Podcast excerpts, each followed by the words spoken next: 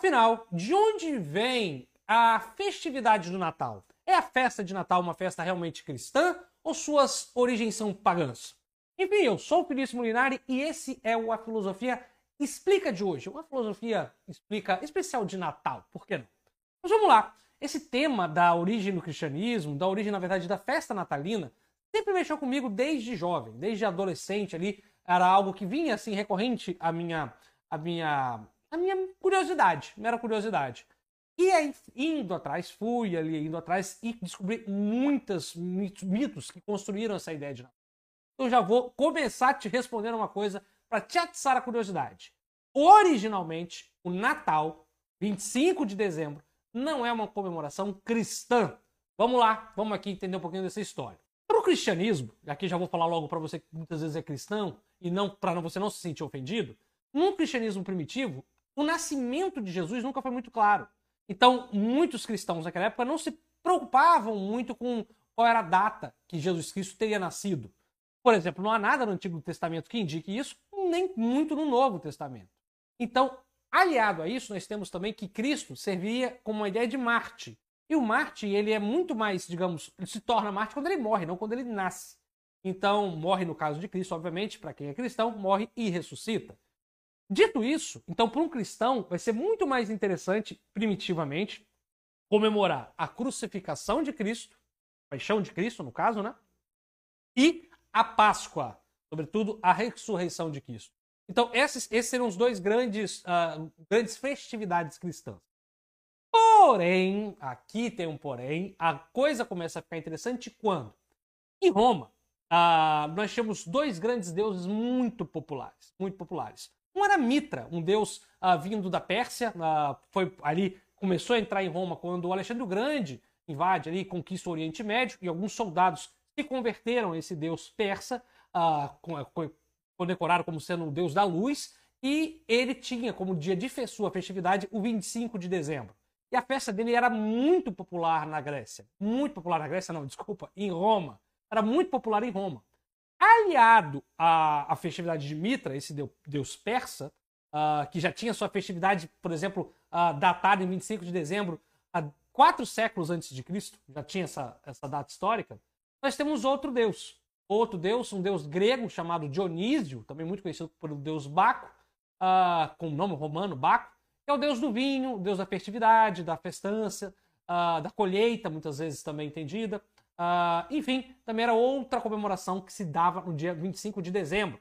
Então nós temos que a data de Mitra e também de Dionísio, o Baco, a data de nascimento, a data de festividades uh, desses deuses era 25 de dezembro. Tá, Felício, e por que 25 de dezembro? Simples. 25 de dezembro, melhor dizendo, o final de dezembro, nós temos no hemisfério norte, ou seja, em toda a Europa, enfim, uh, aquilo que a gente chama de solstício de inverno, que é a noite mais longa do ano. Tendo essa noite mais longa do ano, na sua sequência, as noites vão começando a encurtar, encurtar, encurtar, encurtar, até você ter, obviamente, o solstício de verão, que é a noite mais curta. Traduzindo para você que não entendeu nada. Ali, no dia 25 de dezembro, nós temos a noite mais longa e é a partir dali que as noites começam a se encurtar e o dia começa a ficar mais longo.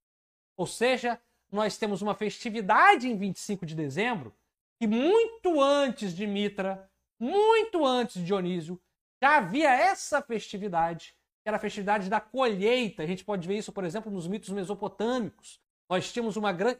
Na Mesopotâmia, vale dizer que o, o, a festividade durava 12 dias, para você ter ideia. Não era só no dia 25. Mas o que, que era ali a festa? Os dias vão ficando maiores, a colheita vai, vai sendo mais proveitosa.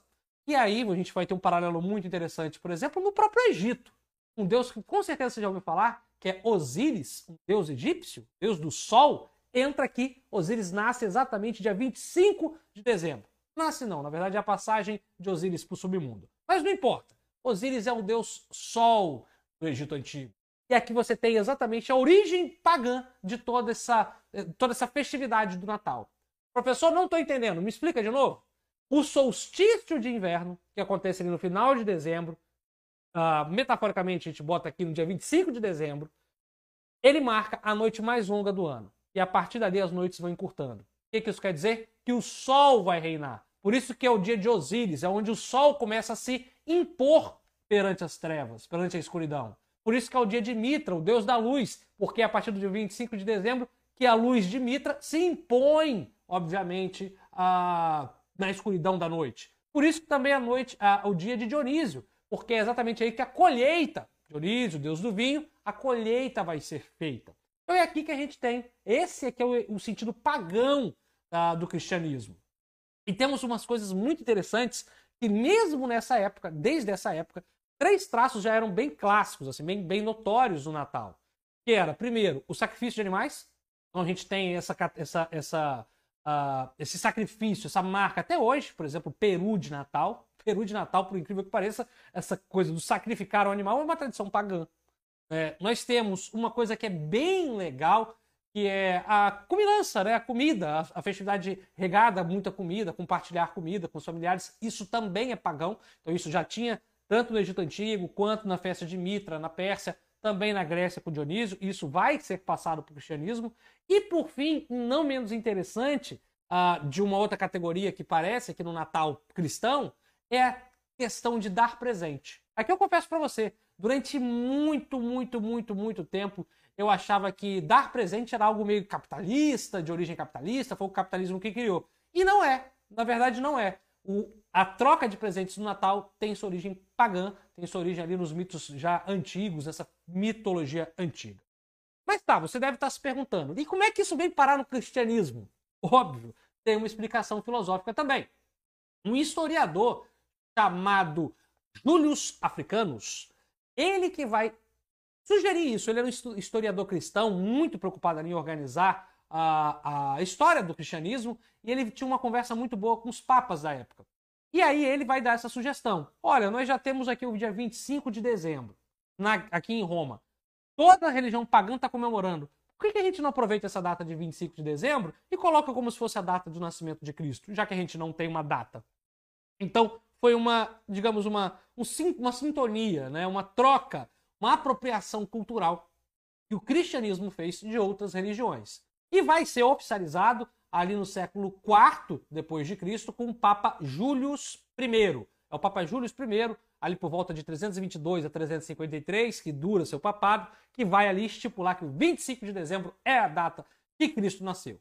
Mas, como você pode notar, historicamente isso uh, não tem tanta validade, né? Mas tem uma validade, obviamente, simbólica tem obviamente simbólica, que é essa questão uh, do Cristo como a luz, como, do Cristo como uma boa nova, boa nova aqui, exatamente que é essa coisa cristã de que bons tempos virão, que é os tempos da colheita, que é o tempo do, ligado à terra, que é o tempo que a escuridão, uh, que, que vai logo depois do solstício aparece.